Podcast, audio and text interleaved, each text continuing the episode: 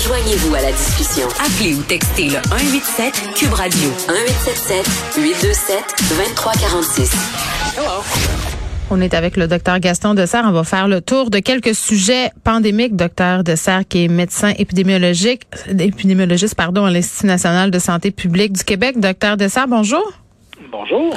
Bon, euh, parlons des gens infectés par la COVID qui auraient une meilleure immunité que ceux qui ont seulement deux doses de vaccin. C'est selon un récent avis publié par l'INSPQ.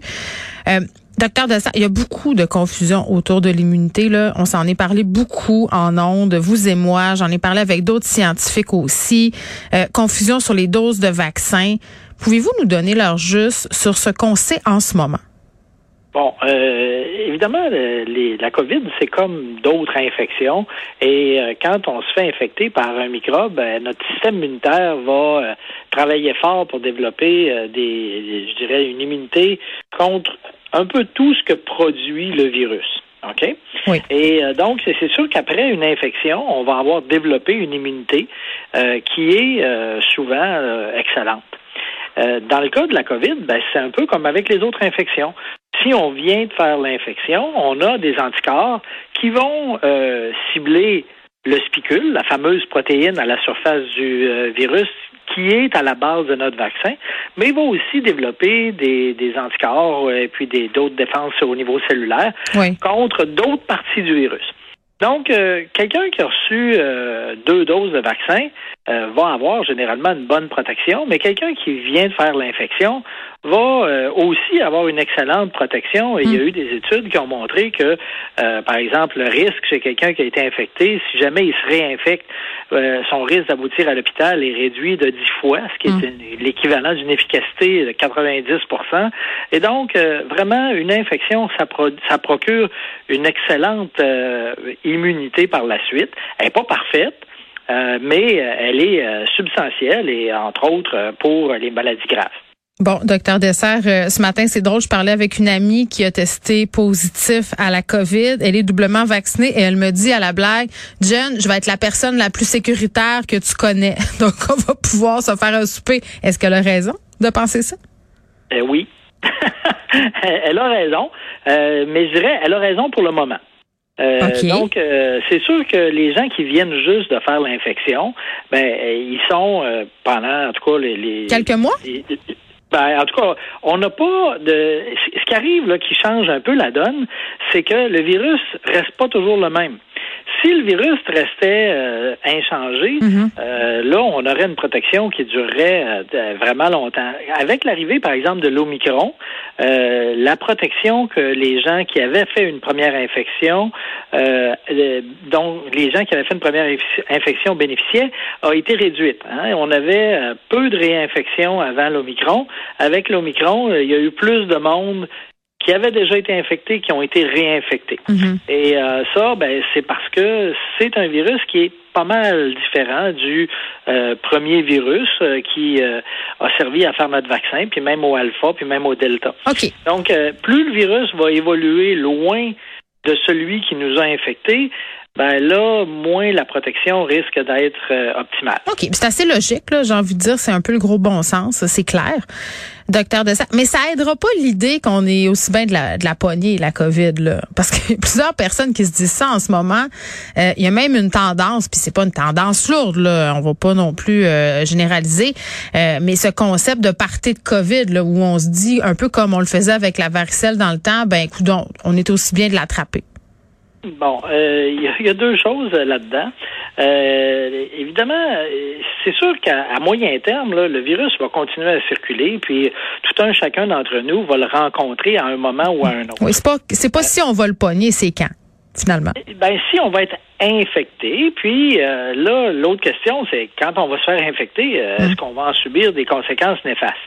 Euh, actuellement, ah, même si la tendance euh, au niveau hospitalière est à la baisse, euh, il reste quand même là des, milliers de personnes à l'hôpital avec la COVID. Puis des décès. Moi, je suggère pas à personne d'avoir besoin d'aller à mm. l'hôpital actuellement euh, à cause d'une COVID ou même d'une autre maladie. Là, les, actuellement, il y, a, plein d'hôpitaux qui ont diminué leurs activités dans les autres secteurs mm. à cause de l'abondance de patients qui ont la COVID. Donc, clairement, à court terme, là, euh, les parties COVID, je pense que c'est une très mauvaise idée. Oui, 50 personnes qui ont perdu la vie quand même là, suite à la COVID. À un moment donné, on banalise ces chiffres-là. Euh, mais je le disais hier, docteur Dessert, ces gens-là sont des vrais humains. Là. Ils ont des familles, ils ont des amis et tout ça.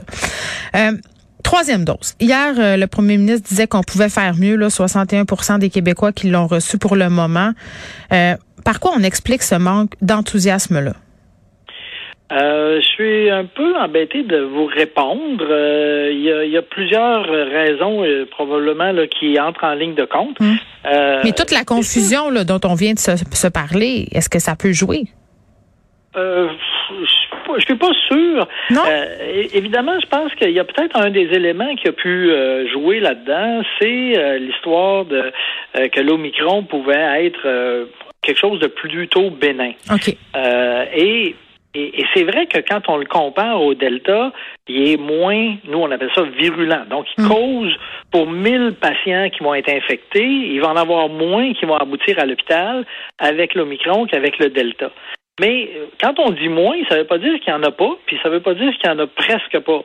Et, et, je pense que ça, il y a eu plusieurs personnes qui se sont dit, ben, bon, ben, de toute façon, euh, garde, euh, c'est, c'est pas un microbe bien dangereux. Ça, ça peut peut-être jouer pour une partie.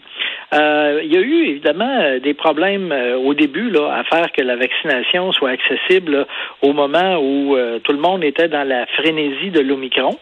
Euh, ce qui a fait, euh, ce, qui a, ce, qui a, probablement joué un rôle. Actuellement, il y a beaucoup de places disponibles pour ceux qui veulent se faire vacciner. Hein? Euh, là, je dirais le problème actuellement, là, c'est que la, la, demande au niveau du public pour avoir des doses de vaccins là, mm. est en diminution, alors qu'on a encore beaucoup de vaccinateurs qui peuvent vacciner. Donc ça, à ce niveau-là, si des gens à un moment donné se sont découragés d'aller se faire vacciner parce qu'ils mm. trouvaient que c'était difficile d'avoir des rendez-vous, ça c'est plus du tout la situation actuellement. Oui. Moi, je veux qu'on revienne sur un truc que Dr Boileau a dit ce midi en point de presse. Là. Il a dit que si on faisait une infection démontrée à Omicron depuis le 20 décembre, puis qu'on a de nouveaux symptômes, on a autre chose. Par exemple, l'influenza. Alors qu'on nous disait là, que ça circulait plus. Là. Ah, je, ne pas, j'ai pas écouté ce que le docteur Boileau a dit, mais je peux dire que les chiffres au niveau de la province pour mm. l'influenza, là, c'est qu'il y en a presque pas. Maintenant, ça, c'est l'influenza. Il y a eu d'autres virus euh, euh, qui, étaient présents cet automne. ils sont nombreux, les virus euh, hivernaux. Là. Mm-hmm. Mais c'est sûr que l'influenza, pour le moment, ne joue pas un rôle important. OK. fait à ce niveau-là, l'influenza, c'est pas un gros joueur. Mais c'est certain que quand on prend des gens qui ont des symptômes d'infection respiratoire et que ces gens-là se font tester pour la COVID, puis que le test est négatif, ben, c'est un autre microbe là, qui, qui, Ils existent encore. Qui cause ça. Ben oui. OK, docteur Dessert, un petit moment peut-être pour se parler du Danemark. Là, on a décidé de tout rouvrir. On a dit aux gens de revivre comme avant. Pourtant, juste avant Noël, c'était un peu comme nous. Là. Les Danois avaient aussi droit à un, un reconfinement. Comment on explique ce volte-face-là? Bon, je suis pas un spécialiste du Danemark, puis euh, je connais pas euh, euh, toute la situation. Mais vous êtes un scientifique. Qui là-bas. Oui. Mais, mais je dois dire que quand je regarde leurs données en termes d'hospitalisation, là, mm. ils, sont à peu près au sommet du nombre d'hospitalisations depuis le début de la pandémie. D'après ce que je comprends, ils voient une petite baisse du nombre de cas. Mais ça, euh, si du jour au lendemain, toutes les mesures qui confinaient les gens euh, chez eux, qui limitaient les contacts, sont levées, ben, évidemment, on vient de donner euh, un nouveau souffle à la transmission. Et il peut être, en tout cas, certainement inquiétant là, de, que, que, que cette transmission-là reparte de plus belle. Mais est-ce qu'on pourrait voir ça ici? Parce que du côté du gouvernement, on parle de plus en plus de vivre avec le virus. là. Mais je pense que l'idée de vivre avec le virus, ça, c'est incontournable. On va devoir vivre avec le virus, hmm. mais euh, en fait, c'est toujours les mêmes critères qui, qui reviennent mois après mois. Est-ce que notre capacité hospitalière nous permet de laisser aller la transmission? Et on vient de voir là, avec l'épisode de la fin décembre, début janvier, qu'à un moment donné, notre système hospitalier, il est, euh, elle est très limitée euh, dans sa capacité à recevoir euh, des, des, centaines de nouveaux cas à chaque jour. Donc, actuellement, c'est sûr que on a tous hâte de reprendre une vie sans restriction, hmm. mais de penser que dans notre population, après la, montée de décembre, et il nous reste plus beaucoup d'individus susceptibles, et puis que si on, enlève toutes les mesures, il n'y aura aucun problème. Ça, malheureusement, je pense. C'est un peu la pensée magique, mais on aime ça. On aimerait ça s'y raccrocher, mais bon, peut-être que c'est pas tellement réaliste, docteur Dessert. c'est ce que je pense. OK. Docteur Gaston Dessert, merci, qui est médecin épidémiologiste à l'INSPQ.